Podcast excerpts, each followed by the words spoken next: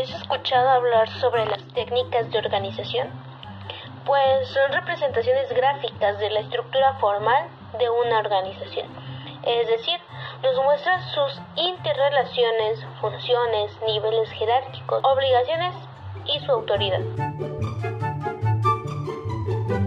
Hola, soy Jenny García, estudiante de la carrera de Ingeniería en Gestión Empresarial y qué gusto estar aquí nuevamente compartiendo contigo lo aprendido en esta unidad 6 sobre las técnicas de organización.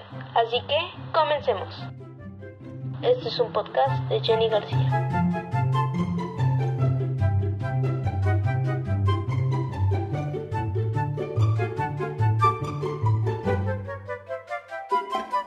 Empecemos con la primera técnica, el organigrama. Creo que todos hemos escuchado esta palabra, pero ¿qué? Bueno, los organigramas nos muestran la estructura interna de las empresas, pero aquí nos representa a los trabajadores y sus cargos a través de figuras, donde también encontramos en ciertas veces fotos, información de contacto, iconos e ilustraciones. Ojo, en algunas ocasiones también son llamados diagramas organizativos de jerarquía o entre otros, pero sigue siendo lo mismo. Entender un organigrama es algo sencillo, solo debemos recordar los siguientes puntos. En la línea vertical encontraremos el nivel de autoridad y en la horizontal la relación de mando. Cuando la línea horizontal esté ubicada lateralmente, indicará una relación de apoyo.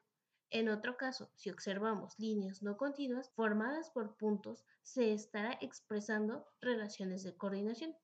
Y si en algún punto tú ves una pequeña flecha junto a un departamento, esto te indicará que existen otros departamentos de continuidad semejantes pero que no están representados. Así como también podemos encontrar relaciones especiales que serán representadas por líneas quebradas, en donde algunas veces van a señalar dependencias de otros organismos. Dentro de los organigramas también podemos encontrar distintos tipos. Esto se va a diferenciar entre sí por sus características. Podemos tener organigramas generales que nos muestran la organización completa, es decir, a simple vista te dicen cómo se estructura. Por ejemplo, yo recuerdo que en preparatoria, en la sala de maestros, había uno de estos que empezaba con un director general y terminaba con el personal de limpieza. Pero entre estos, era muy preciso saber quiénes componían la organización. Luego tenemos los organigramas suplementarios. Estos se emplean con la finalidad de mostrar una parte de la estructura de forma detallada. Por ejemplo, cada empresa tiene distintas áreas. Por lo tanto, desde ya sea finanzas hasta operaciones, marketing, etc., tienen un organigrama de este tipo.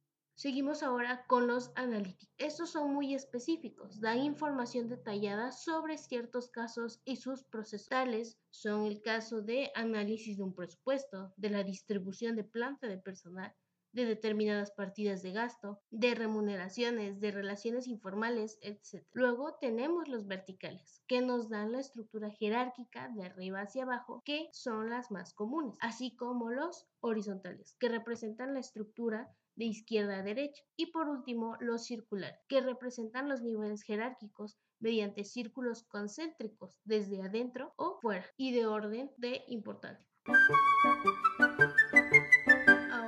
pasemos a hablar de los mapas de procesos. Estos recogen la interrelación de todos los procesos dentro de la organización. Repasando, aclaremos que los procesos tienen como propósito ofrecer al cliente o usuario un servicio que cubra sus necesidades y satisfaga sus expectativas. Aquí pudiéramos considerar tres tipos de procesos claves estratégicos y de apoyo o soporte. Los primeros son los que están directamente vinculados a los bienes producidos o servicios que se prestan. Por lo tanto, su resultado es percibido directamente por el cliente o usuario. Los estratégicos, a su vez, son los que se establecieron por la alta dirección, que definen cómo opera el negocio y cómo se crea valor. Incluyen apoyo de la toma de decisiones e indican planificación, estrategias y mejoras de la organización. Por ejemplo, tenemos la comunicación interna o con el cliente, diseños de planes de estudio, entre otros. Y por último, los de apoyo. Estos son los que sirven de soporte a ciertos procesos clave. En muchos casos son determinados para conseguir los objetivos de los procesos dirigidos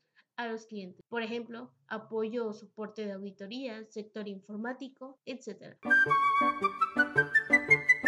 Empecemos ahora con los diagramas de flujo. Estos son representaciones gráficas de las secuencias de las rutinas llevadas a cabo en la organización. Antes de continuar, recordemos que este diagrama se enfoca en un solo proceso en específico. Por lo tanto, indica su secuencia, las unidades que se ven involucradas y quiénes son los responsables en este proceso. Prácticamente te muestran el procedimiento con símbolos y figuras ya que se puede utilizar en cualquier tipo de actividad de cualquier área, se ha vuelto uno de los principales instrumentos de realización de métodos. Se puede decir que en su elaboración podemos contar con un trabajo en equipo, de preferencia, y esto para facilitar este trabajo se debe incluir a personas que intervengan en el proceso a representar, donde de igual manera se espera que todos participen y de esta forma se pueda resolver el conflicto existente. El diagrama estará conformado por ciertos símbolos que indiquen acciones en el proceso, como el terminal, como su nombre lo dice, indicará dónde termina, pero también dónde inicia el flujo de proceso. El símbolo de decisión, que es un tipo rombo que genera una división de tipo sí y no. También está el multidocumento, referente a los documentos obviamente. También tenemos los conectores de procesos que permiten que estos se enlacen entre sí así como el símbolo de base de datos. También tenemos el rectángulo que representa la actividad a llevar a cabo en el proceso, el símbolo de documento, el de inspección, que se aplica en las acciones que, requieren supervisión, archivo y de los más importantes, las líneas de flujo, que indican el sentido del flujo de proceso. En sí, este punto de los diagramas de flujo es fácil de entender, pero como recomendación yo te diría que para un mejor entendimiento lo analices visualmente para comprender mejor las partes que conforman este diagrama y no exista confusión alguna a la hora de usar los símbolos, que son los que te guiarán en los procesos. Ahora entremos a los manuales. Aquí nos centraremos en cinco tipos, pero antes que todo demos una pequeña introducción de a qué nos referimos cuando decimos manuales. A estos los llamaremos manuales administrativos, que serán documentos escritos que concentran de una forma sistemática una serie de elementos para informar y orientar la conducta de sus colaboradores, que permiten cumplir los objetivos. Aquí se incluyen las normas legales, reglamentarias y administrativas con las que la empresa está organizada. Dentro de la toma de decisiones se considera un elemento eficaz, pues proporciona información que orienta y facilita el aprendizaje, pues son una fuente de información que trata de orientar y mejorar los esfuerzos de sus integrantes para lograr la adecuada realización de las actividades que se les ha encomendado. Empecemos con los tipos de manuales. El primero es el de bienvenida. Este es un soporte de comunicación para cualquier nuevo colaborador o trabajador eventual. Aquí se busca resumir la cultura corporativa e incluye toda la información necesaria y útil para la integración de la persona en el puesto y en la empresa y que sea lo más positiva posible. Un breve ejemplo pudiera ser el siguiente. Empiezas a trabajar en una empresa desde el primer día, que ojalá así fuera siempre, te envían o te entregan tu manual de bienvenida. Lo abres y tiene la siguiente leyenda. Bienvenido, personita X. Y un texto que en breve lo que te trata de decir es que están realmente felices de que te hayas unido a ellos y esperan que te desenvuelvas lo mejor posible y etcétera, motivándote a dar lo mejor de ti.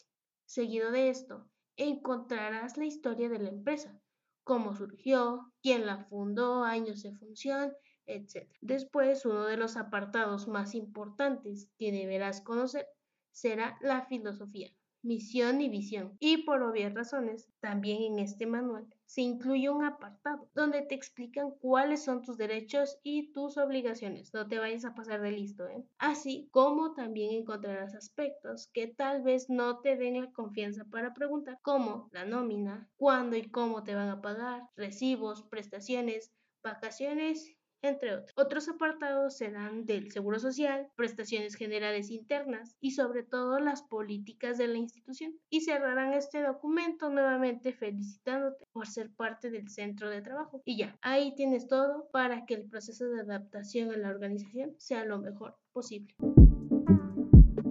Ahora tenemos el manual de políticas. Primero definamos qué es una política. Estos son principios generales que la organización se compromete a cumplir, donde se da una serie de reglas básicas sobre el comportamiento que se espera que den los colaboradores. Entonces ya sabemos que es una política, por lo tanto pasemos al manual. Este es un documento que marca las líneas generales sobre el funcionamiento de una organización o pudiera ser de un departamento. Por lo tanto, lo pudiéramos considerar como una herramienta muy importante para la marcha de la organización, ya que son guías básicas para la acción de todos los individuos de la organización y actúan como guías de desempeño laboral. Continuamos con el Manual de Organización y Funciones. Este es un documento formal que las empresas usan para plasmar parte de la forma de la organización que han adoptado y que sirve como guía para todo el personal. Contiene el organigrama, así como la descripción y el perfil de cada puesto, sin dejar de lado los indicadores de evaluación. En cada organización ya se considera necesario tener un manual de organización, no solo por las certificaciones, sino porque su uso diario minimiza conflictos, ya que marca las responsabilidades y deja de manera muy clara la división de trabajos. Por lo mismo, aumenta tanto la productividad individual como la grupal.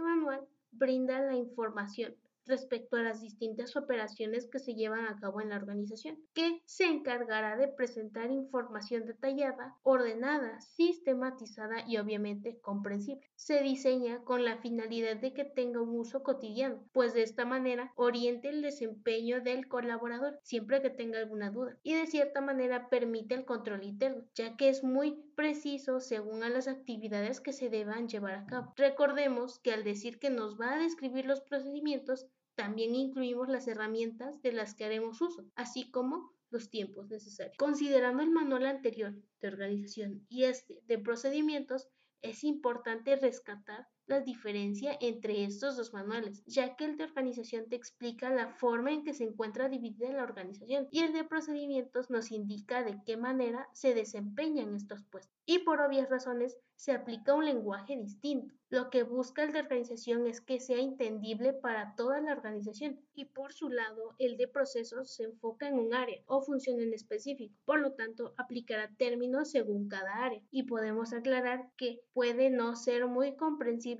por todas las funciones o áreas de la empresa. Manual de calidad. Este manual se trata de un documento corporativo que muestra los aspectos principales del sistema de calidad en la empresa. Por lo tanto, pudiéramos decir que su finalidad es comunicar los logros objetivos en el ámbito de calidad de la organización para que se conozcan tanto sus intenciones como experiencias en ámbitos tanto internos y externos. Es por eso que se dice que puede funcionar como documento público para todo aquel interesado en nuestra organización. Podemos destacar que este manual permite a la organización mostrar que sus procesos están basados en la transparencia, conformidad e implicación de los altos niveles de calidad y mejora continua. Este es uno de los documentos más auditados, puesto que ésta se encuentra en los documentos de mayor nivel en las organizaciones. Y esto permite que las organizaciones se posicionen en un mejor lugar si logran demostrar sus procesos de mejora continua. Un ejemplo que pudiéramos mencionar es el tecnológico, que cuenta con estándares de calidad y esto los posiciona en un mejor nivel, puesto que los manuales de calidad nos van a permitir mejorar en muchos aspectos de nuestra organización. Es importante retomarlos y creo que lo más importante actualmente o lo que más se busca de una organización al hablar de calidad es que sea socialmente responsable. Ahora cambiemos un poquito de tema y pasemos a hablar de la distribución de espacios de trabajo. Esto se refiere a la disposición física de los puestos, así como de componentes materiales y a la ubicación de las instalaciones para la atención y servicios tanto del personal como de los clientes. Pero enfoquemos sus objetivos, aspectos como contribuir al incremento de la eficiencia de las actividades que se realizan en la organización, también proporcionar a los directivos y demás colaboradores el espacio suficiente, adecuado y necesario para cumplir sus funciones eficaz y eficientemente. También permitir a los clientes obtener los servicios y productos bajo las mejores condiciones y procurar que el espacio de trabajo facilite la circulación de personas y de la misma manera la supervisión y un uso adecuado de materiales, permitiendo a la vez que se reduzcan tiempos y costos. La distribución debe ser llevada a cabo mediante una planeación. Primeramente se debe sistematizar las acciones para fijar prioridades, elegir alternativas y así poder establecer objetivos y metas para ordenar las actividades necesarias, así como debemos realizar un análisis de la organización para determinar las funciones a desempeñar, los instrumentos, etc., con ayuda de los organigramas, estadísticas de trabajo y otros documentos.